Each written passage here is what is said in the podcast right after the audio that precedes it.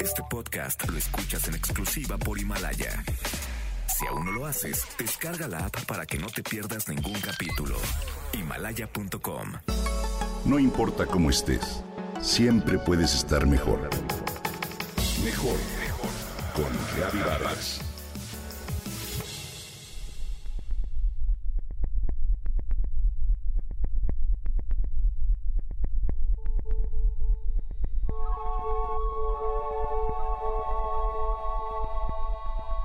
¿Conoces el síndrome de la cabaña? En el calendario día a día marcado con un número la cantidad de fechas que lleva junto con su esposo e hijo en confinamiento. La casilla marca ya 54 días de quedarse en casa, tal y como las autoridades lo solicitaron y el estado de alarma se decretó. Ana ya se ha acostumbrado a vivir en un espacio reducido y acotado, donde se siente segura y confiada pero ello puede resultar en algún problema.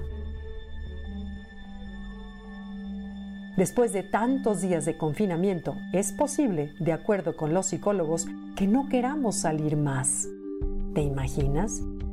Este fenómeno es completamente real y se llama el síndrome de la cabaña. Hoy quiero hablarte sobre este y sus características principales. El síndrome de la cabaña es un estado mental que se genera por meses de aislamiento, soledad y aburrimiento. Este síndrome se empezó a notar a principios del siglo XX en Estados Unidos, en esas zonas del país con inviernos largos e intensos. Este comportamiento se ha detectado también en personas que han pasado periodos de encierro en hospitales, cárceles o bien que han sido secuestradas. De acuerdo con los expertos en el tema, este síndrome, que aún no está reconocido como problema mental, puede generar en las personas que lo sufren emociones que van desde la depresión y la irritabilidad hasta sensación de desasosiego y frustración. Por eso, cuando acabe el confinamiento, es importante tomar en cuenta a las personas mayores, que serían los más expuestos a desarrollar este síndrome por el miedo a ser contagiados y que incluso pueden intentar perpetuar el actual estado de aislamiento. Es más fácil que digan yo me quedo aquí, no vaya a ser que me contagie y me muera. Pero también, de acuerdo con los psicólogos, es posible que algunas otras personas desarrollen este padecimiento y encuentren en el confinamiento una manera natural de protegerse. ¿Qué podemos hacer para no caer en este síndrome? Es simple mantener una rutina lo más parecida a la que se tenía antes del confinamiento, una ordenada que nos permita continuar con nuestras actividades.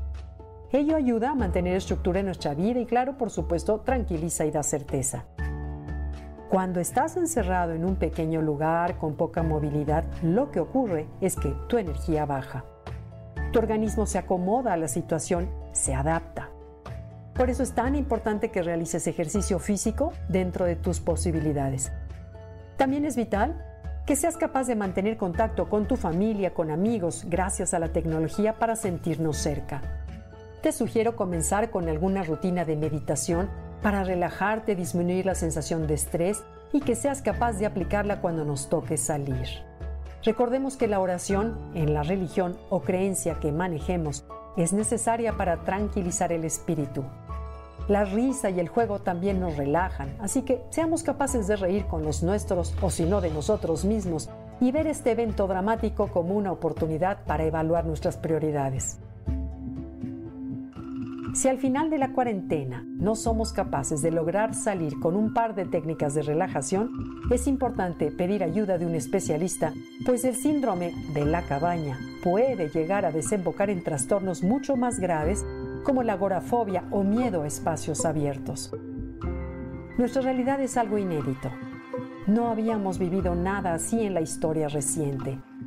Te invito a estar conscientes de que también esto va a pasar, de que por más dura que sea la prueba, la vamos a superar.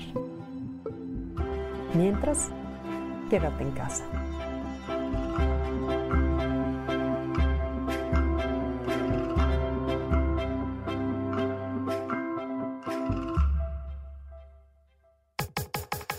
Comenta y comparte a través de Twitter.